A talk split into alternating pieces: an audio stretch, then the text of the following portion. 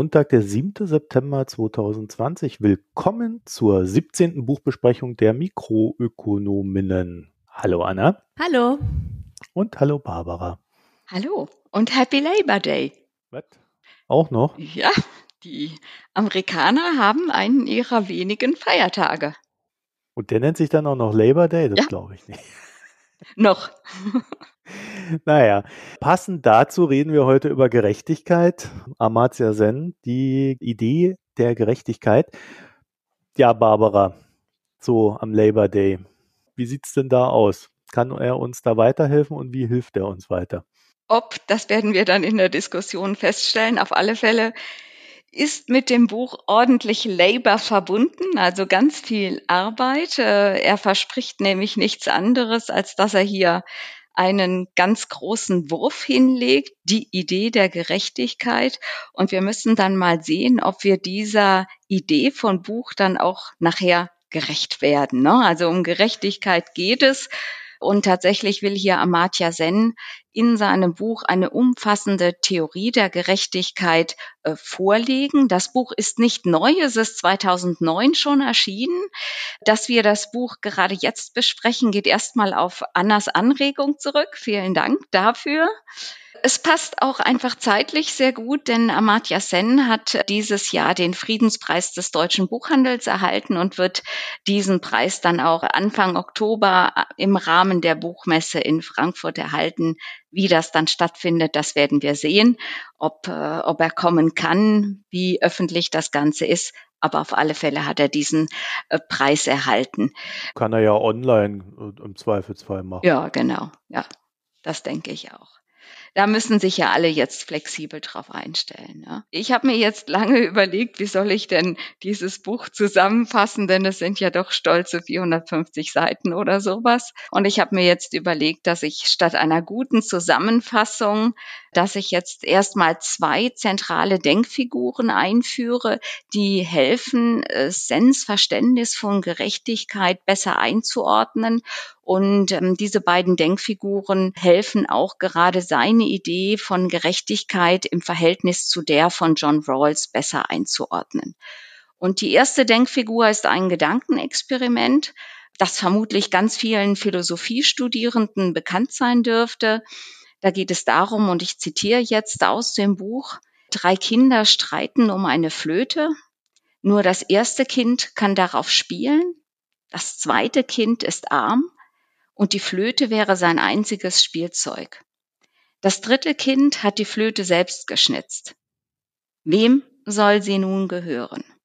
Na, das ist ein Gedankenexperiment und äh, ich muss jetzt schon mal vorwegnehmen, eine ganz einfache, eindeutige Antwort auf dieses Gedankenexperiment gibt Zen im Buch nicht, aber er zeigt uns, indem er immer wieder auf diese Situation zurückkommt, auf dieses Gedankenexperiment zurückkommt, seine Ideen und seine Auseinandersetzung mit anderen Denkern und Denkerinnen, die über die Gerechtigkeit gearbeitet haben, um seine eigenen Ansichten hier äh, darzulegen und auch zu vertiefen. Und äh, dadurch kriegen wir als Lesende, ähm, wenn wir beim Lesen dabei bleiben, auch immer wieder neue Anregungen über die Gerechtigkeit, äh, über Kriterien der Gerechtigkeit, über Maßstäbe der Gerechtigkeit nachzudenken. Das ist die erste äh, Denkfigur, dieses Gedankenexperiment. Und die zweite ist eine Unterscheidung, die Zen, er kommt ja ursprünglich aus, aus Indien, aus, aus Dhaka, das ist eine Unterscheidung aus der frühen indischen Rechtslehre. Und zwar geht es da um die Unterscheidung von Niti und Nyaya. Ich hoffe, ich habe das jetzt richtig ausgesprochen. Das sind zwei Begriffe, die beide Gerechtigkeit bezeichnen. Das sind Begriffe aus dem Sanskrit, die aber unterschiedliche Aspekte von Gerechtigkeit abdecken. Und äh, jetzt zitiere ich nochmal äh, Zen, denn hm, das kann er einfach dann am besten mit Niti. Niti bezeichnet die Korrektheit von Institutionen und Verhalten, während Nyaya erfasst, was entsteht und wie es entsteht. Und dieses Naya achtet auch besonders darauf, welches Leben Menschen tatsächlich führen können. Und gerade diese zweite Denkfigur macht, äh, glaube ich, sehr deutlich, womit sich Zen im Buch ganz intensiv äh, beschäftigt. Das ist nämlich sein ganzes Buch ist eine direkte Auseinandersetzung und eigentlich auch eine Revision von John Rawls und dessen Gerechtigkeitstheorie. Er widmet äh, das ganze Buch auch dem Andenken von John Rawls. Und ich versuche jetzt mal diesen Hauptgegensatz von Zen und Rawls mit dieser Denkfigur im Hinterkopf äh, in zwei Sätzen zusammenzufassen.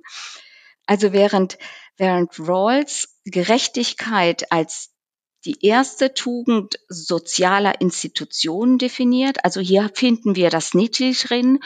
Korrekte, ideal konzipierte Institutionen steht Zen diesem Institutionalismus sehr kritisch gegenüber. Für ihn definiert sich Gerechtigkeit nämlich vielmehr danach, welche Chancen der Einzelne oder die Einzelne hat, ein Ziel selbstbestimmt zu wählen und auch zu erreichen. Und dann, das ist Nyaya.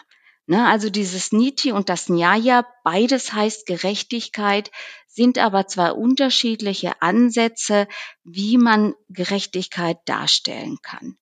Und im Buch geht es eben immer wieder aus sehr vielen Perspektiven darum, welche Anforderungen braucht es, welche Befähigungen braucht es im Zusammenspiel von Individuum, Gesellschaft, Gerechtigkeit herzustellen.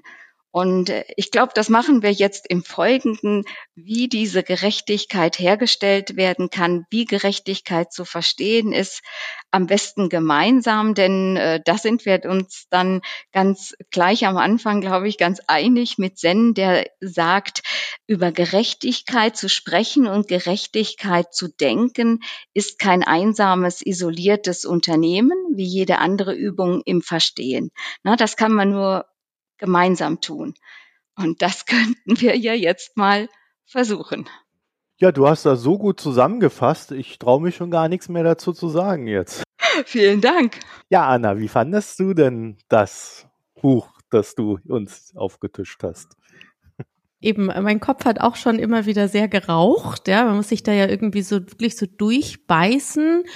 Und ich hatte dann aber gegen Schluss den Eindruck, dass sich doch seine Aussagen dann wieder sehr auf bestimmte, auf bestimmte Themen eigentlich fokussieren. Ja, man liest und man liest irgendwie und dann hat man den Eindruck, ah, am Ende geht's doch eigentlich nur um einen, würde ich sagen, oder einer der Hauptaussagen. Und so habe ich das verstanden, weil du, Bärbel, hast jetzt von seiner Theorie auch nochmal gesprochen. Und ich finde eigentlich, dass er uns ja keine Theorie gibt sondern eigentlich, was er sagt und sagt, ist Gerechtigkeit zu definieren, geht eigentlich nicht. Es ist immer ein Prozess, es ist immer dynamisch und eine ideale Vorstellung von einer gerechten Welt, das kann äh, geben, aber realistisch ist es eh nicht und es geht eh viel mehr darum, wie kommen wir denn dahin und es ist wirklich so ein, ein prozessorientiertes Denken. Und das ist es eigentlich für mich, was er sagen möchte. Und ich finde das total erhellend. Also das ist so der Kontrast zwischen irgendwie man liest da und das und das raucht der Kopf und ist diese wissenschaftliche Herangehensweise durchdringend und dann wird eigentlich ist es so wie so eine Erleuchtung, wo man sagt, nee, es geht hier gar nichts um theoretische, sondern eigentlich wirklich im Alltag was ganz praktisches zu sagen, Gerechtigkeit ist es eigentlich vor allem geht es darum, dass wir Ungerechtigkeiten ausmerzen sollen. Und wir sehen sie und was machen wir eigentlich? Und dann Schritt für Schritt in einem irgendwann kommen wir vielleicht hoffnungs hoffentlich in einen Idealzustand, aber das ist gar nicht das Ziel, sondern das Ziel ist wirklich die Ungerechtigkeiten im Hier und Jetzt zu reduzieren. Und das finde ich total spannend. Und das hat für mich auch ein durch und durch liberalen Gedanken, dass es wirklich nicht darum geht, dass wir wie ein Sozialplaner über die Gesellschaft etwas stülpen und hoffen, dann werden wir alle gerecht und handeln alle gerecht, sondern dass es eigentlich darum geht, dass man das jeden Tag und immer eigentlich wieder aushandeln muss, um was eigentlich Gerechtigkeit ist. Völlig richtig. Also das war das Fazit am Ende und das zeigt natürlich, also er hat sich in dem Buch, auch wenn er immer viel lobende Worte an Herrn Rawls hatte, hat er sich doch ganz schön an ihm abgearbeitet, fand ich. Ja, also äh, das war teilweise ja schon richtig obsessiv. Ich glaube, der Grundwiderspruch zwischen den Theorien, die er kritisiert hat, also nicht nur von Rawls, er hat ja auch andere noch aufgezählt, war dann eigentlich immer, die einen haben halt versucht, ein System herzuleiten oder herzustellen, in dem die absolute Gerechtigkeit klar definiert ist und dadurch greifbar und erlangbar wird. Währenddessen er sagt, nee, also das ist alles so vielfältig und die Optionen sind so, ja, massig, dass wir äh, gar nicht hergehen können und, und solch ein System uns erdenken können. Und deswegen sollten wir davon loslassen. Und so grundsätzlich bin ich da voll dabei. Ich bin genau seiner Meinung. Aber ich finde, dass gerade die Zeit, in der wir jetzt leben, wenn wir mal so Richtung USA gucken oder auch so Richtung Russland, dass uns diese Zeit eigentlich dann doch auch schon wieder die Grenzen dieses unkonkreten aufzeigt, so wie er die Grenzen des Systemischen aufzeigt bei den anderen. Und deswegen stand ich dann so am Ende dann doch wieder so ein bisschen da und habe mich gefragt, ja, aber wenn alles nichts ist, was ist dann? Also wie kommen wir denn jetzt weiter? Weil irgendwie fühle ich mich jetzt genauso im Wald stehend wie vorher. Das hat, glaube ich, ganz viel mit dem Menschenbild zu tun. Und er hat ja ein, ein grundsätzlich mal sehr humanistisches Menschenbild. Und Anna hat das eben so schön gesagt. Ja, es ist keine Theorie. Es ist nichts, was statisch in einem Gebilde dargestellt werden kann, was sich dann nicht mehr verändert, sondern äh, Gerechtigkeit ist, ist eine Tugend im ganz traditionellen Sinn und zeichnet sich dadurch aus, dass wir uns darum bemühen, sie zu erreichen, indem wir das, was wir als ungerecht wahrnehmen, ausmerzen oder verringern. Und äh, dieses Bemühen, das ist ja ein ganz großer normativer Anspruch. Und ich finde, der hat gerade in der heutigen Zeit ganz viel Anspruch auch daran umgesetzt zu werden und ist auch für uns kann ein Ansporn sein, sich äh, diesen Polarisierungstendenzen, dieses, dieser Versuchung, sich gegenseitig nur noch anzuschreien, entgegen, sich dem entgegenzusetzen. Denn wir sind nicht nur gefühlsgetriebene Menschen, sondern haben diese Möglichkeit, das, was wir empfinden, auch kritisch zu reflektieren und dann dazu eine Meinung zu bilden. Ja, aber genau das meine ich. Ja. Ja, Barbara. Ja. Genau da, mhm. genau da habe ich ja dieses Problem, weil äh, du, du hast jetzt gesagt, das ist Geschrei, das ist polarisierend. Ja, also so ist momentan unsere Öffentlichkeit gefühlt, würde ich dir zustimmen. Aber trotzdem ist ja in dieser Öffentlichkeit beidseitig von den Leuten, die sich da anschreien, ein Gefühl, der andere behandelt mich ungerecht. Und genau an der Stelle versagt seine These oder seine Theorie, weil man sich ja nicht auf etwas einigen kann, äh, wo man sagen kann, das ist gerecht, sondern jeder hat nur dieses Empfinden, ich muss die Ungerechtigkeit des anderen ausmerzen. Also man könnte das nämlich genau auch umdrehen und sagen, da liegt dann schon der Kern der Polarisierung vergraben. Ich weiß nicht, die Frage ist, also für ihn geht es ja um diesen öffentlichen Vernunftsgebrauch. Und das finde ich, was jetzt im Moment stattfindet, also das ist sein Ideal, dass alle eben da rational vorgehen und argumentieren. Und ich finde eher, was wir jetzt im Moment sehen, ist genau das, von dem er eigentlich wegkommen möchte, eben von den Ideologien. Und ich habe den Eindruck, dass im Moment geht es ja viel mehr die Debatten nicht um Gerechtigkeit oder Ausmerzen oder wie auch immer von Gerechtigkeit, sondern vielmehr um, um Ideologien durchzudrücken. Und das ist ja genau das, wo er eigentlich wegkommen möchte. Aber das heißt, da stimme ich dir zu, Marco, dass ähm, jetzt sind wir oder jetzt kommt, jetzt gibt es Tendenzen in diese Richtung und was machen wir jetzt? Ja, er würde das dann als unvernünftig. Ja, genau. Und das ist eigentlich, weil er sagt ja eben, es braucht ja immer wie nachvollziehbare und auch kritisierbare Argumente. Und er ist ja ganz klar, das ist auch für mich dieser liberale Ansatz, es muss diskutiert werden. Es ist auch in Ordnung, wenn es andere Denkweisen gibt. Man muss bis zum Ende diskutieren und das findet doch heute gar nicht statt. Ja, und wir müssen uns auch wirklich fragen, geht es in diesen Diskussionen, die jetzt vielfach geführt werden, die auch sehr ernst zu nehmen sind, geht es da wirklich um Gerechtigkeit oder geht es da ums Recht haben? Und ich glaube, diese Offenheit, ähm, die man braucht, um dem anderen zuzuhören, die ist einfach nicht mehr da, die er jetzt, äh, die die, die er auch einfordert, die dazugehört, wenn ich jetzt eben öffentlich Vernunft gebrauchen will. Und da ist er, da ist er ja auch unglaublich nah an dem, was, was Habermas geschrieben hat. Ne? Das ist eigentlich, was er da äh, über Argumentieren, über Rhetorik und Verfahren in der Diskussion äh, schreibt. Das, das ist ja Diskursethik. Und das nehmen wir uns heute, glaube ich, also viele öffentliche Diskussionen nehmen das nicht mehr ernst, weil es ihnen um den Radau geht, um den Lärm und gar nicht um eine Lösung.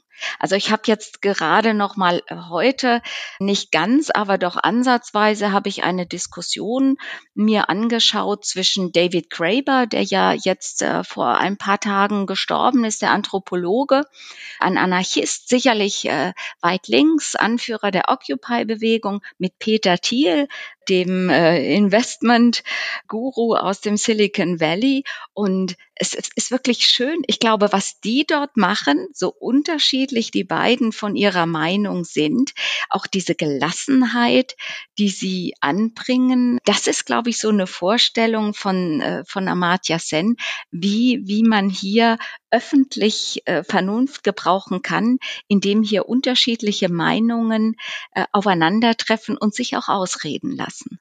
Aber sie sind auch miteinander verbunden und sitzen voreinander. Und das verändert sofort das Setting, weil da geht es dann äh, tatsächlich um den direkten Austausch miteinander und nicht wie im Internet, wo ja jeder nur für sich selbst erstmal steht, wenn er in Kommunikation mit anderen trifft. Äh, da geht es ja mehr um Performance.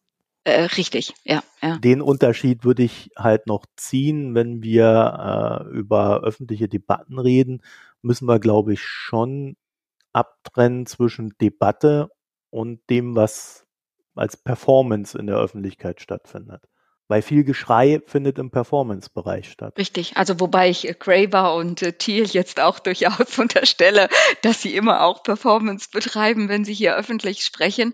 Aber ja, natürlich, also in, in dieser Anonymität des Internets, das ist etwas, äh, diese, auf dieses spezifische Setting geht jetzt Zen nicht ein. Da bleibt er sehr stark im Allgemeinen, in den Debattenformen, in der Rhetorik verbunden. Wie argumentiere ich sachgerecht? Wie überprüfe ich meine Empfindungen? Das ist ein absolut reflektiertes Vorgehen und ich wünsche mir, das würde zu einem Internetführerschein dazugehören. Du kannst natürlich auch dich in irgendwelche Workshops reinsetzen und dich damit beschäftigen, wie du ganz aufmerksam äh, mit deinen eigenen Gefühlen umgehst, wenn du mit anderen Menschen redest. Das gibt's ja alles. Ich fürchte nur, die wenigsten Menschen wollen sich diese Mühe machen, äh, sich damit auseinanderzusetzen deswegen bin ich so ein bisschen am Zweifeln, ja, was so die, die dahinterstehende Idee betrifft. Ja. Also natürlich hat er äh, irgendwie nicht Unrecht mit allem. Ähm, bloß wenn ich dann so an die Umsetzbarkeit denke, verstehe ich schon, warum andere hergehen und sagen, wir brauchen ein konkretes, regelbasiertes System mit Richtern und durchgreifenden Akteuren und so weiter und so fort. Also kann ich zumindest nachvollziehen. Aber äh, ich, ich glaube, dass er eine Wahrheit ausgesprochen hat, äh, die ja dann am Ende doch durchaus sichtbar wird, nämlich, dass es halt sich nicht auflösen lassen wird im Großen und Ganzen, sondern es wird halt immer wieder diese Punkte geben, wo es halt eben nicht regelbasiert oder in, in irgendeiner Form von System stattfinden kann, sondern halt einfach nur sinnloses Rumgebrüll ist. Genau, und er sagt ja auch, dass äh, dieser Gleichklang tatsächlich nur unter Rückgriff auf diesen Kenneth Arrow, äh, dass der im Grunde genommen nur wenn ich mehr als zwei Alternativen habe, äh, dass es dann überhaupt nicht möglich ist, eine, ähm, eine kollektive Präferenzordnung von dem, was Gerechtigkeit ist, hier darzustellen. Ne? Also das geht an sich nur, wenn in einer Diktatur. Und die wollen wir ja alle nicht. Also von daher, äh, so wie Anna gesagt hat, was er hier beschreibt, ist kein Zustand, sondern es ist ein, ein Prozess. Ja, und ich glaube, also jetzt ist das Buch ja schon 2009 oder so geschrieben worden und eben diese ganze Auseinandersetzung mit Rawls, ich bin da auch viel zu wenig bewandert, muss ich sagen. Es klingt für mich so und auch ich habe so ein bisschen im Internet auch noch darüber gelesen, dass diese das ist wirklich so der Status der Moralphilosophie gewesen oder so habe ich es verstanden, eben diese Suche nach dem idealen Zustand. Und dann gepaart auf der anderen Seite in der Wohlfahrtsfunktion oder Wohlfahrtsökonomik eben von mit Arrow, dass es auch so statisch ist und dass das eigentlich, was er gemacht hat, ist eigentlich dieses Aufbrechen und wir lesen das und denken uns, na ja, das ist ja irgendwie das eine macht irgendwie Sinn, das andere auch, aber ich habe so den Eindruck, dass das wirklich von ihm wirklich so eine fundamentale Arbeit war, die für uns eigentlich ganz logisch klingt, aber dass das halt wirklich dieses Aufbrechen von diesem Ansatz irgendwie auch diese wie Gesellschaftsverträge, die man macht, diesen diesen Gang über die Institutionen, dass man da in diesem Wissenschaftsthemen einfach andere Theorien, Ansätze reinbringt. Und deshalb muss er sich da so davon abgrenzen oder immer wieder betonen, dass es ja auch gut ist. Ich, ich habe da auch lange drüber nachgedacht. Meine These dazu ist, dass, also wenn man mal seine Argumentation gegen Rawls verfolgt, dann habe ich so den Eindruck, dass Rawls Theorie vor allen Dingen eine Theorie seiner Zeit ist. Und zwar fand ja gleichzeitig die globale Institutionenschaffung statt. Na? Also nach dem Zweiten Weltkrieg ja. haben sich ja diese ganzen Institutionen da begründet, äh, WHO, WTO, UNO und der ganze Mist und Menschenrechte sind aufgekommen und so weiter. Ne? So wie er sich von Rawls abgrenzt, grenzt er sich eigentlich genau so ab, dass man sagen kann, naja, also das war ganz nett für diese Zeit und, und hat uns sehr weitergebracht, aber jetzt sind wir in einer neuen Phase. Ja, also jetzt haben wir, jetzt, jetzt sind wir quasi mitten in der Globalisierung drin wir haben eine Vielzahl an Stimmen, die kann man nicht einfach institutionalisieren, das geht nicht mehr. Also es ist so vielfältig geworden. Und ähm, deswegen müssen wir jetzt neue Wege suchen, wie wir damit umgehen. Und das Ganze ist natürlich insofern interessant, als dass wir ja jetzt eigentlich auch schon seit, ja, eigentlich seit 89, äh, nachdem es dann äh, einen kurzen Schub nochmal gab, eigentlich jetzt äh, sehen, wie diese ganzen ja, internationalen Institutionen auch zunehmend erodieren und ihre Wirkmächtigkeit äh, verlieren. Das heißt, wir treten auch da in eine neue Phase ein und deswegen passt das irgendwie alles sehr gut zusammen. Ne? Also äh, diese, diese Verschiebung in der Wahrnehmung und so weiter. Also so würde ich das einkategorisieren. Ja, ich glaube, so würde ich das auch äh, aus historischer Perspektive einordnen. Also diese Institutionen, die sind jetzt da. Man sieht vor allem gerade derzeit, wo sie nicht funktionieren. Das ist sicherlich auch kein ganz richtiges Bild. Also Amartya Sen, glaube ich, hat in vielen Bereichen, äh, gerade in den Vereinten Nationen, also seine Theorie hat da sehr viel Eingang gefunden, äh, wenn es um wenn es auch um das Messen von Wohlfahrt geht. Das ist ja sein Ansinnen. Also was ist überhaupt Wohlfahrt? Das ist ja diese soziale Funktion. Und er wird, er, er ist ja wirklich heute er ist ja nicht der Theoretiker, sondern äh, sein, seine Ideen werden ja tatsächlich auch implementiert äh, in, in diesen großen internationalen Institutionen. Und er weiß aber, dass die nach dem Aufbrechen der Blöcke auch nicht mehr so wirksam sind und versucht äh, einen sehr pragmatischen Ansatz und zu sagen, das Streben nach Gerechtigkeit heißt immer auch, dass ich ganz klar auch wenn die Institutionen nicht perfekt sind, dass ich mir anschaue, wo gibt es Ungerechtigkeiten, die wir ausräumen wollen und ausräumen müssen. Da ist äh, dieser individuelle Anspruch ähm, an sich und an die Gesellschaft, der bleibt immer erhalten. Und ich glaube, dass ja, das ist ganz, ganz typisch für unsere, für unsere Zeit. Und ich glaube auch zu dieser historischen Einordnung passt ja auch das, was wir jetzt spätestens seit der Finanzkrise haben mit der Behavior Economics, dieses den Menschen wirklich als mehrdimensionalen Menschen zu sehen. Und da hat er ja auch viel in die Richtung gearbeitet. Und auch deshalb ist es, er ist ja auch wirklich ein Gegner der Rational Choice, also dieses, den Menschen oder den Marktteilnehmer runterzubrechen, eigentlich nur auf diesen vernünftig rational handelnden Teilnehmer, der eigentlich nur seinen Nutzen maximieren möchte. Darauf baut er ja direkt auf und er wehrt sich einfach dagegen zu sagen, irgendwie der Mensch ist irgendwie nur so eindimensional und genauso wieder auch in dieser Eindimensionalität dieses, wo er wie ich verstanden habe, auch diesen ähm, Human Development Index mit kreiert hat, dieses eben zu sagen, du kannst auch den Wohlstand von Nationen eben nicht nur über das BIP messen. Ja, es geht immer irgendwie in dem, was er macht, das immer wieder aufbrechen, anders betrachten und nicht dieses eindimensionale statische. Also das zieht sich so, so ein bisschen so anschaut, in welchen Bereichen er gearbeitet hat, dann, dann finde ich das ganz interessant. Das zieht sich so durch eigentlich. Genau, also die äh, Komplexität der Realität ist, könnte man sagen, eins seiner großen Themen in allem, was er tut. Ja. Genau, genau. Und jetzt wollte ich euch noch fragen, also er macht, gibt ja schon dieses, was er unter Gerechtigkeit oder wie kommt man dahin, gibt uns ja schon einen Hinweis, dieses mit dem Befähigungsansatz. Und wollte ich fragen, wie ihr denn dazu steht oder ob ihr das auch so nachvollziehen könnt. Also dass es eigentlich darum geht, dass wir nicht äh, eben Güter verteilen oder Eigentum, sondern wirklich, dass es darum geht, den Menschen Chancen zu geben. Und die Menschen sind nicht gleich. Ja, da geht es ja auch wieder um die Vielfalt, dass man das bestehen lässt und eigentlich darum geht, dass den Menschen eigentlich nur die Chance oder die Freiheit gegeben werden muss, dass er sich entwickeln kann.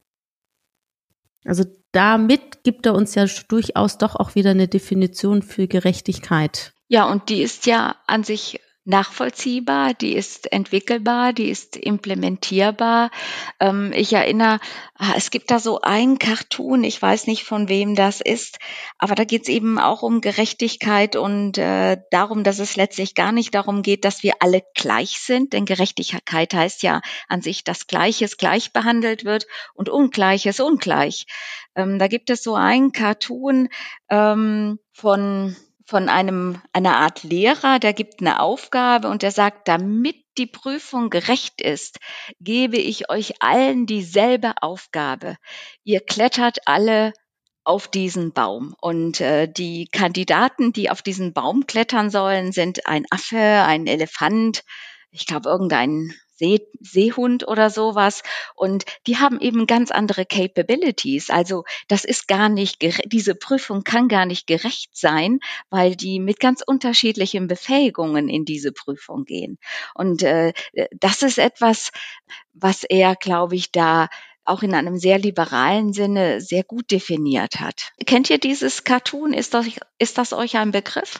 Ich überlege gerade, aber ich weiß es nicht. Nee. Na, aber so vom, von der Geschichte her, von der Darstellung, glaube mhm. ich, wird klar.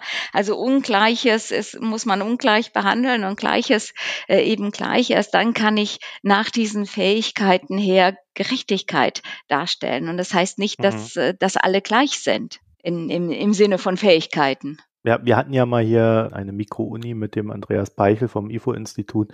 Der hat ja dann auch gemeint, äh, also wenn man eigentlich Bildungsgerechtigkeit herstellen möchte, müsste man eigentlich die, denen es gut geht und die dann auch mehr Mittel haben, um ihre Kinder zu fördern, die müsste man eigentlich äh, institutionell benachteiligen, um überhaupt Gerechtigkeit herstellen zu können. Oder eben die anderen viel mehr fördern, was ja dann eine indirekte Benachteiligung wäre. Ne?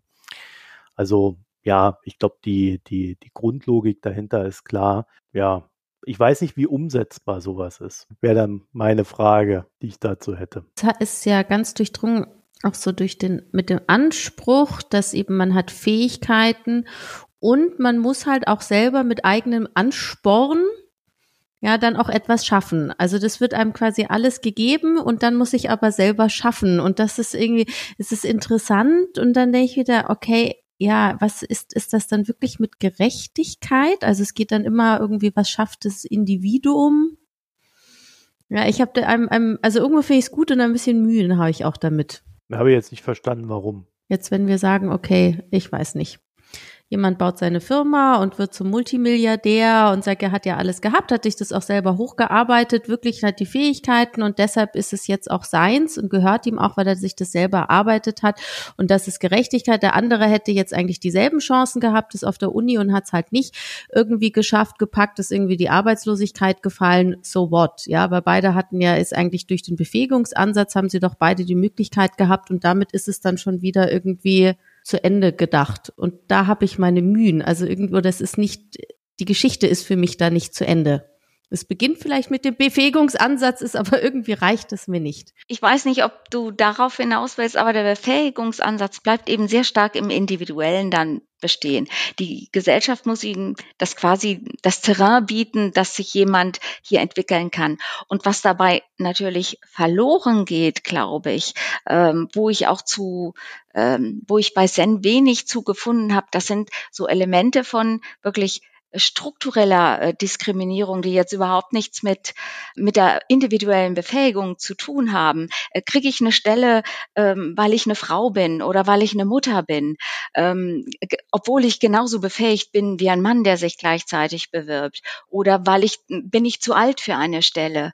Ähm, ja, äh, ja, es hat er ja schon drin. Also äh, da hat er doch mehrfach recht klare Aussagen getroffen, dass er da dagegen ist, dass es diese Form der Ungerechtigkeit gibt. Ähm, was ich nur gerne nochmal äh, zu Anna äh, hier in den Topf werfen würde, ich meine, das grundsätzliche Problem ist ja, dass man Gerechtigkeit nur dadurch auch definieren kann, äh, indem Ungerechtigkeit da ist. Ja. Also es gibt Gerechtigkeit nur, weil es Ungerechtigkeit. Ja, genau. Ja, das ist ja das, was ähm, ja, worüber er ja auch eben, dass, dass wir uns eigentlich die Ungerechtigkeit anschauen und nicht die, die Gerechtigkeit. Und auch dieses, das fand ich schon auch noch interessant, dieses, dass er eben sagt, dass auch wenn man wohlwollend ist und eigentlich das Gute möchte und auch wenn man eben auch das Gute mit Reformen möchte, kann es immer sein, dass es ja so nicht beabsichtige negative Konsequenzen gibt. Und dann muss man die sich halt wieder anschauen. Und es gibt nicht einfach dieses irgendwie diesen Überguss. Und das ist etwas, ja, es kann einfach auch unbeabsichtigte Folgen geben. Und wir müssen uns das anschauen und wieder halt wirklich daran, müssen wirklich daran arbeiten.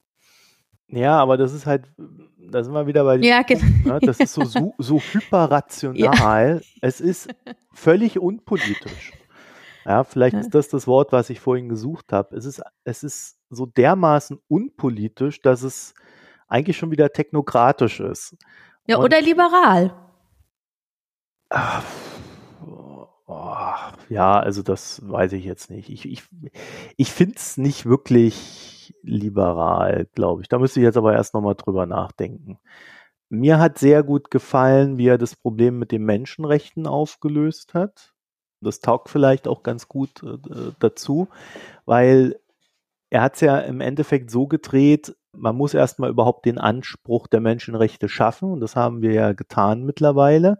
Er wird halt immer wieder verneint, weil das, wer soll das denn garantieren und so weiter. Und es ist auch klar, jedes Recht, was der Mensch definiert, kann halt nur existieren, wenn jemand dafür sorgt, dass es auch umgesetzt wird. Ob du das nur Menschenrecht nennst oder einfach nur Grundgesetz oder einfach nur normales Recht innerhalb des Rechtssystems.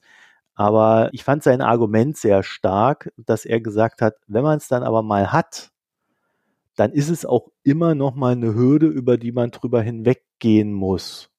Also du bist immer wieder verpflichtet äh, zu sagen, warum du das dann nicht tust oder warum du dich daran nicht hältst. Und jeder andere ist halt verpflichtet, vielleicht dann auch noch mal drüber nachzudenken, ob er die Befähigung hat. Und da wären wir jetzt wieder bei dem, Anna, äh, da einzuschreiten und dafür zu sorgen, dass es dann halt doch umgesetzt wird. Oder ob er sich explizit raushält, weil er oder sie meint, die Befähigung fehle ihm. Das fand ich dann so hinten, hinten raus ganz gut aufgelöst. Da war ich dann wieder so ein bisschen befriedet, Barbara, in der Sache, ne?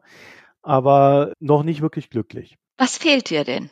Ja, ich will eine klare Anleitung, wie es geht. Das wäre ja ein wirklich mechanistisches Weltbild und genau dem entzieht er sich ja. Er will kein Hobbes sein. Er, er ist Amartya Sen. Ja, er hat ja auch recht, aber äh, ne, also das Leben ist nicht einfach und Gerechtigkeit herzustellen erst recht nicht. Und ich glaube, genau das ist vielleicht auch die Kernbotschaft. Es ist eine sehr mühselige Arbeit und wenn wir uns nicht anstrengen, dann wird das nicht besser. Ja, und ich glaube, mein Problem bei der ganzen Sache ist, dass ich das Gefühl habe, dass wir mittlerweile in einer Zeit leben, in der man ganz bewusst darüber hinweggeht zu sagen, ich will mir diese Mühe machen, Gerechtigkeit zu schaffen, sondern ganz explizit sagt, es ist mir scheißegal. Ja, siehe Donald Trump. Ich glaube, das ist so ein bisschen mein Problem mit diesem Buch und seiner These, weil ich halt mittlerweile sehe, dass wenn es dann so komplex geworden ist, dass man die Leute nicht mehr überzeugen kann, äh, dann kommt halt einer und dann ist es scheißegal. Und dann sind wir dann irgendwo wieder bei Hitler oder so. Also als ich jetzt, ich habe mir noch überlegt, warum hat er denn jetzt dieses Jahr eigentlich den, den Friedenspreis bekommen? Und vielleicht ist es genau einfach auch als Aufruf, weil, weil das, was er schreibt, ja eigentlich für jetzt so brisant ist dass wir uns genau mhm. daran wieder erinnern. Und dann muss ich dir aber zustimmen, weil ich wirklich bis zum Schluss gedacht habe, jetzt werde ich wissen, wer denn die Flöte bekommt. Aber die kriegt ja keiner irgendwie, oder ich weiß es nicht. Das ist ja, so. er hat es ja dann nochmal ausgepackt, ne? Ja. Und später dann nochmal das Beispiel und hat dann nochmal ein bisschen Dreh reingebracht. Äh, und ich persönlich muss sagen, bei jedem dieser Beispiele hatte ich so viele Abers. Ja. ja, aber dass ich, dass ich auch, dass ich auch ähm, ja, also dass mein Gerechtigkeitsempfinden da auch eigentlich nie getroffen wurde. Ja, ja, genau. Und das ist das, man fängt an und denkt immer, jetzt, wer kriegt sie denn? Aber ja, das muss man halt ähm, ja, genau darum geht's eigentlich, dass wir keine wirklichen Lösungen erhalten. Genau, und ich glaube, dafür ist das Gedankenexperiment auch da, dass man sich der eigenen Werte bewusst wird. Was äh, triggert mein Gefühl für Gerechtigkeit? Was finde ich ist gut? Also was ist gerecht, was ist ungerecht? Und woran mache ich das fest? Ist das der, der es macht, der es nutzen kann? Also da, da steckt ja die ganze Moralphilosophie äh, drin in diesem Gedankenexperiment und das arbeitet er ja auch ab. Und ich glaube, es geht hier jetzt, äh, wie meistens bei diesen Gedankenexperimenten, gar nicht um eine eindeutige Lösung, sondern ähm, darum, dass wir mit diesem Gedankenexperiment an unserer eigenen Reflexionsfähigkeit feilen und die verbessern. Naja, also ähm, ich möchte an der Stelle äh, doch verlautbaren, äh, dass im Kapitalismus würde derjenige, der eine Flöte bauen kann, und einer von denen konnte es ja, ja tun, von den drei Kindern, der baut halt einfach zwei weitere Flöten. Und, dann, und, dann, kriegen die anderen beiden halt auch eine Flöte. Da ist nur noch die Frage, wie der Preis der Flöten ist. Ja, wir können das natürlich auch weiterspinnen, dass ein Kind die Flöte spielt und ein anderes dazu singt äh, und der andere das Ganze vermarktet. Dann sind wir bei der mo modernen Arbeitsteilung, in der alle ihre Jobs gemäß Befähigung finden. Ähm, das sieht das Gedankenexperiment jetzt so klassisch nicht vor, aber da haben wir natürlich die Freiheit, das dann weiterzuspinnen. Es gibt auch Share Economy. Sie könnten sie sich einfach auch teilen. Nein, nein, das Charmante ist ja, dass er das mit Kindern gemacht haben. Kind, äh, und, und Kinder haben ja gar nicht diese Ratio, ne, äh, die wir jetzt haben, sondern die Kinder wollen einfach nur die Flöte spielen, ob sie es können oder nicht. Und er, er, ja, er nimmt ja ganz bewusst die Kinder, weil er ja sagt, ja. dass Kinder und das ist für ihn somit auch ein, ein Punkt, warum Gerechtigkeit als ein als eine Grundtugend jetzt angenommen wird. Kinder haben ein sehr großes intuitives Gespür für Gerechtigkeit beziehungsweise für Ungerechtigkeit, wenn sie, wenn ihnen was weggenommen wird beispielsweise. und deshalb nimmt er, glaube ich, ganz bewusst die Kinder, weil die nicht nach Kalkül erstmal äh, entscheiden, sondern ganz intuitiv. Und was machen wir jetzt mit dem Ganzen? Also äh, eine Sache äh, möchte ich noch loswerden. Dieses Buch ist nicht leicht zu lesen. Und die ersten 100 Seiten habe ich mich eigentlich nur darüber geärgert, dass er eigentlich teilweise bis zu dreimal auf einer Seite geschrieben hat. Ja, da, darüber spreche ich dann später. es ist mir so auf den Keks gegangen, die ersten 100 Seiten. Danach hört er dann auf damit und dann hinten raus kommt er dann wieder an und sagt, ja, da habe ich vorher drüber gesprochen.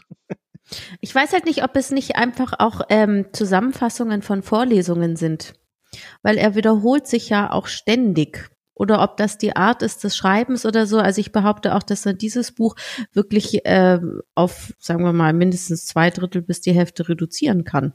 Barbara, da hast du mehr Erfahrung.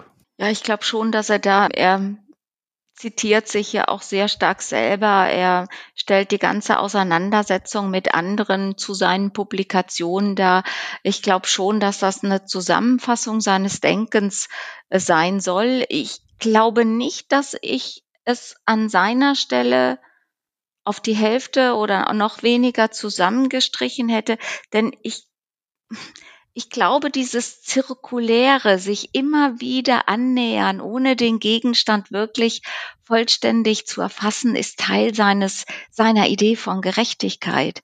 Und ähm, ja, da, da sind wir eigentlich dann bei der Schlussbewertung. Du hast es ja schon gesagt, Marco, das ist, es ist kein einfaches Buch. Ich habe mir auch noch mal überlegt, was man in einer Vorlesung oder in einem Seminar zur Wohlfahrtsökonomik ähm, mal in einen Reader, äh, Reader davon stecken könnte, äh, weil man weiß, dass äh, die Studierenden niemals 450 Seiten lesen würden.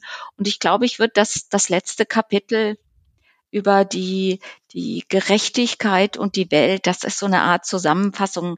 Da sind natürlich ganz viele Verweise auf die vorangehenden Kapitel dann drin, aber gerade da ist auch dieser Einstieg sehr stark, wo er sich auch nochmal vom Utilitarismus abgrenzt.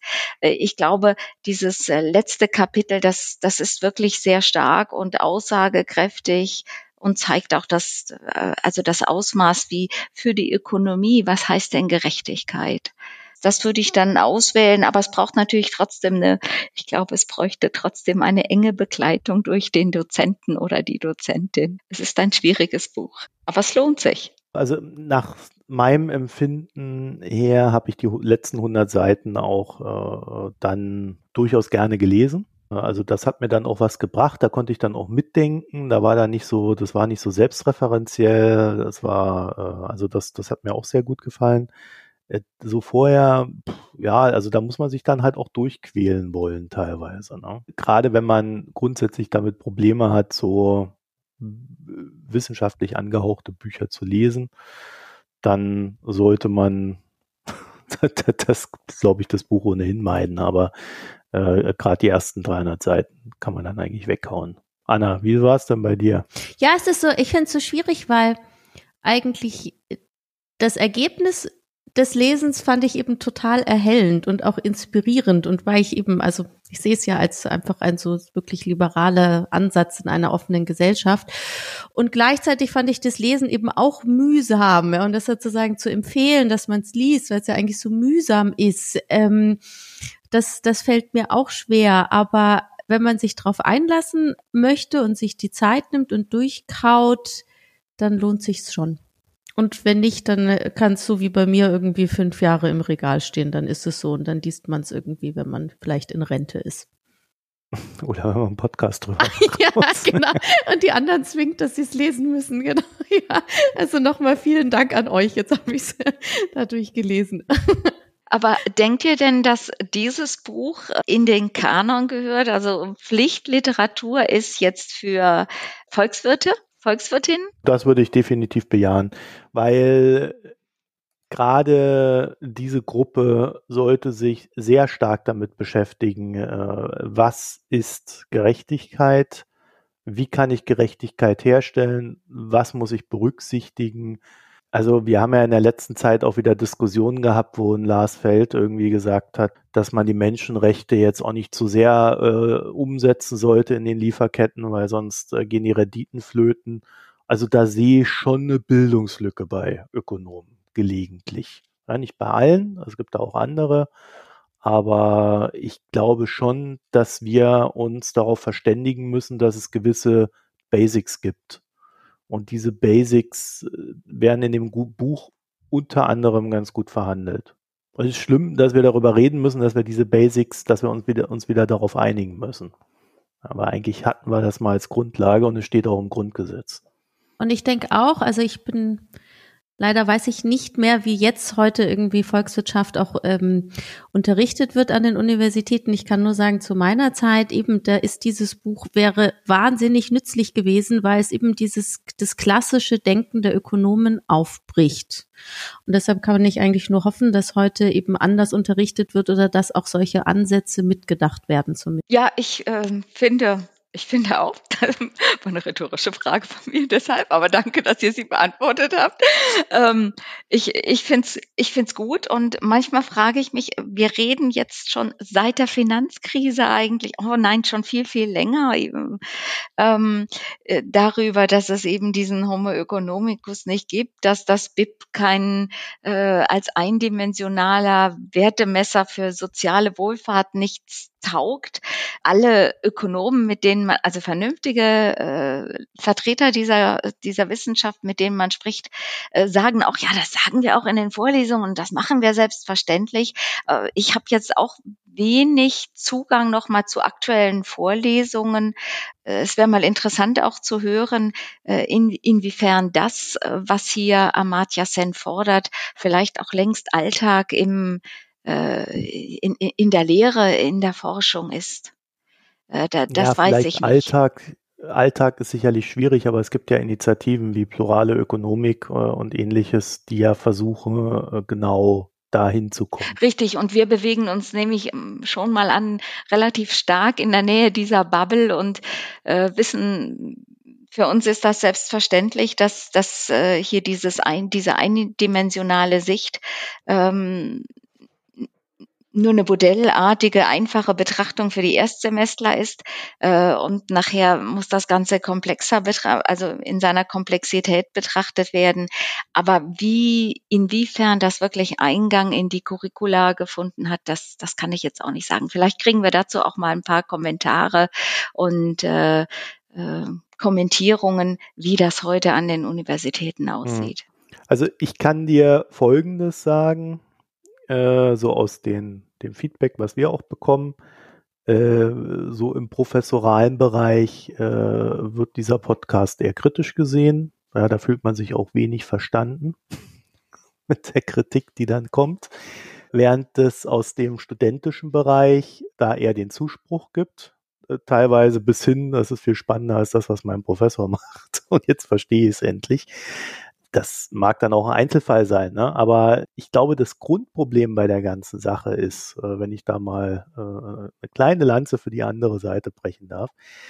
Die eine Sache ist die Theorie. Bloß wenn wir jetzt dieses Buch gelesen haben, dann haben wir ja am Ende auch äh, einen Zen, der uns sagt, boah ja, gibt ja keine Lösung.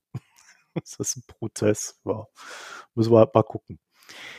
Wenn du dann halt ähm, versuchst, mit den ganzen Zahlen irgendwas darzustellen, dann ist die Herangehensweise im Sinne, ja, ist ein Prozess, mal gucken, wo wir enden, recht schwierig. Na? Also du kannst keine, kann man sicherlich auch, aber es ist, glaube ich, sehr schwierig, Modelle zu bauen, die äh, eine gewisse Flexibilität haben, äh, die dann darauf reagieren, was wiederum passiert und so weiter. Es ist dann eher so, dass man die Modelle halt ständig nachbessern muss und da braucht man dann halt auch einen guten Willen. Deswegen funktionieren ja diese Modelle auch dauerhaft nicht, sondern sie funktionieren immer nur für einen gewissen Zeitraum. Ob das in einem Finanzmarkt ist oder äh, in der Ökonomie, die dann wiederum den Staat berät und die Politik. Also das ist ja überall das gleiche Problem. Da glaube ich, ist es halt in der ausführenden Praxis wesentlich schwieriger, die Theorie dann umzusetzen. Und da bin ich dann halt mal auf die nächsten Jahre gespannt, wenn dann äh, die ähm, pluralen Ökonomen äh, dann auch äh, an den Stellen sitzen, wo sie was umsetzen müssen, können und sollen, wie das dann halt aussieht und ob das dann auch besser ist, ob das komplexer ist und so weiter. Ich glaube grundsätzlich schon, dass man sich weiterentwickeln kann, also dass es kein Ding der Unmöglichkeit ist, aber wir werden da auch viel Scheitern erleben. Und dieses Scheitern gehört natürlich dann auch im, im wissenschaftlichen Sinne natürlich völlig dazu. Ich sehe das eigentlich ganz genauso wie du, aber das mit diesen Modellen oder so, ich kann das ja selber als Volkswirtin sagen, dass das dann schon immer mal wieder, wenn sich auch gefragt hat im Studium, für was ist denn eigentlich diese VWL da? Was ist das eigentlich für eine Wissenschaft? Eben, weil zum einen muss man die Realität runterbrechen auf Modelle, damit es irgendwie eben, damit man überhaupt irgendwas rechnen kann, aber wirklich real, real, realitätsabbildend ist es ja doch nicht. Also für was machen wir das Ganze eigentlich? Und das ist ja immer wieder die Frage an äh, oder die kritische Auseinandersetzung mit der Volkswirtschaftslehre an sich. Ja, um Planbarkeit zu erlangen. Es geht allen immer nur um Planbarkeit der Politik, äh, den Finanzmarktakteuren, den Unternehmen, alle wollen planen. Und das ist äh, der einzige Sinn der Sache. Jetzt, jetzt, jetzt kriege ich bestimmt ganz böse E-Mails. Aber so, äh, das ist ein, also es ist zumindest der Hauptfaktor und ich glaube, das äh, sollte man bei der ganzen Sache berücksichtigen. Was mir halt auffällt ist, und das hätte ich mir beim Sendern vielleicht doch noch gewünscht, wenn er dann so, ja auch als Ökonom da so ein bisschen spricht, man kann aus der Vergangenheit halt prinzipiell nicht die Zukunft ableiten. Das ist ein Ding der Unmöglichkeit. man hat halt mal Glück und mal Pech. So. Und diese Reflexion, dass man sich quasi mehr mit der Zukunft beschäftigen muss als mit der Vergangenheit. Ja, die, du hast halt Daten aus der Vergangenheit. Aber du musst dich eher fragen, wo will ich überhaupt hin? Und mit welchen Mitteln komme ich hin zu diesem Zweck? Und ich glaube, anhand dieser Fragestellung könnte man da auch viel mehr machen, als man es momentan tut. Das wollte ich gerade schon, ja, es wollte ich gerade schon sagen, jetzt hast du schon den Übergang für unser nächstes Buch gemacht. Ja, ein bisschen. ja, also falls das unser nächstes Buch ist. Barbara, du bist ja die Buchverwaltungschefin hier. Die Zukunft mitdenken, neu denken. Ich glaube, bei, bei Zen ist das mehr so eine eine Freiheit von Angst auch, so stellt sie sich da dar. Ähm, wir gucken uns das aber mal ganz konkret an, indem wir Maya Goebbels Buch Unsere Welt neu denken lesen. Und äh, das ist dann vielleicht auch noch mal eine Antwort auf jemanden, der so vermute ich jetzt erstmal als Autorin dem Denken von Amartya Sen nicht ganz fernsteht. Das ist zumindest meine Hoffnung. Ich habe nicht mal einen Fernsehauftritt von dieser Frau, von der ich jetzt schon so viel gehört habe, äh, gesehen. Das heißt, ich habe keine Ahnung, äh, was mich da erwartet. ich kann aber den Hype aus Erzählungen sehr gut abgleichen nach Lesen des Buches. Ja, ja, genau. Also mir geht es auch so. Ich wollte gerade sagen, ich bin jetzt nicht ähm, ein voreingenommen, und irgendwie doch, weil ich würde, also ich bin jetzt gespannt, ob auch wirklich was Neues kommt. Also mhm. werde ich jetzt überrascht oder nicht beim Lesen? Da bin ich wirklich gespannt. Wir haben ja schon so ein paar Bücher in die Richtung auch gelesen. Genau, ne? genau, eben. Und wird jetzt die Welt wirklich neu gedacht oder nicht? Das, ich bin, bin sehr gespannt. Ja, vielleicht können wir auch an der Stelle dann nochmal so einen Rückgriff nehmen auf den Schneidewind und seine mhm. Transformationsgeschichte. Da erwarte ich ja schon viele Parallelen. Da können wir ja dann mal schauen, ob, ob es die gibt und was jetzt originell ist bei ihr, was neu ist ähm, und in ja in äh, was man mit diesen Ideen auch dann anfangen kann in im, im praktischen Alltag als äh, als Unternehmerin oder als Dozentin oder Journalist. Ja, das ist so ein bisschen das, was fehlt, ne? Jetzt mal so ein bisschen Praxis. Ja, da weiß ich jetzt nicht. Äh, ich bin gespannt. Ja, das ist wieder die Verwirklichung des Ganzen, der Verwirklichungsansatz. Ja, das ist dann ja, nochmal nach Zen zu sprechen, ja, weil genau die Utopien, davon haben wir eigentlich schon viele Bücher gelesen. Aber mal schauen, lohnt sich bestimmt. Also da freuen wir uns dann auch sehr. Und ansonsten bleibt uns dann an der Stelle noch zu sagen, nach dem Hören dieser Folge erwarten wir natürlich eine große Diskussion bei den pluralen Ökonomen, wie sich jetzt äh, anhand von Herrn Senn die Zukunft gestalten lässt. und mehr Gerechtigkeit. Und freuen uns allerdings auch auf Rückmeldungen äh, auf über unsere Internetseite www.mikroökonom.de und äh, ihr findet auch uns unter diesem Namen in den für uns relevanten sozialen Netzwerken, das heißt äh, Twitter, Reddit äh, und nicht ganz so relevant, aber da Facebook. da posten wir, glaube ich, auch noch die Links rein. Und ansonsten könnt ihr, äh, wenn ihr dann auf der Internetseite geht, da oben rechts den Premium-Service euch mal angucken, in dem dann dieser Podcast, also dieser, diese Buchbesprechung dann auch verschwinden wird in irgendeiner Bälde. Ihr Lieben, dann bedanke ich mich recht herzlich dafür, dass ihr euch wieder die Zeit genommen habt, hier mit mir dieses riesige Buch zu lesen und hoffe, dass wir dann Anfang Oktober vielleicht das nächste besprechen können. Ja, das müsste klappen. Ja, das müsste klappen. Ja. Ich glaube, das geht diesmal schnell. Ja, ich. ja, genau. ja, gut, aber anstrengend in dem wie dieser Podcast. in dem Sinne euch eine schöne Zeit und bis bald. Tschüss. Tschüss. Tschüss. Adieu.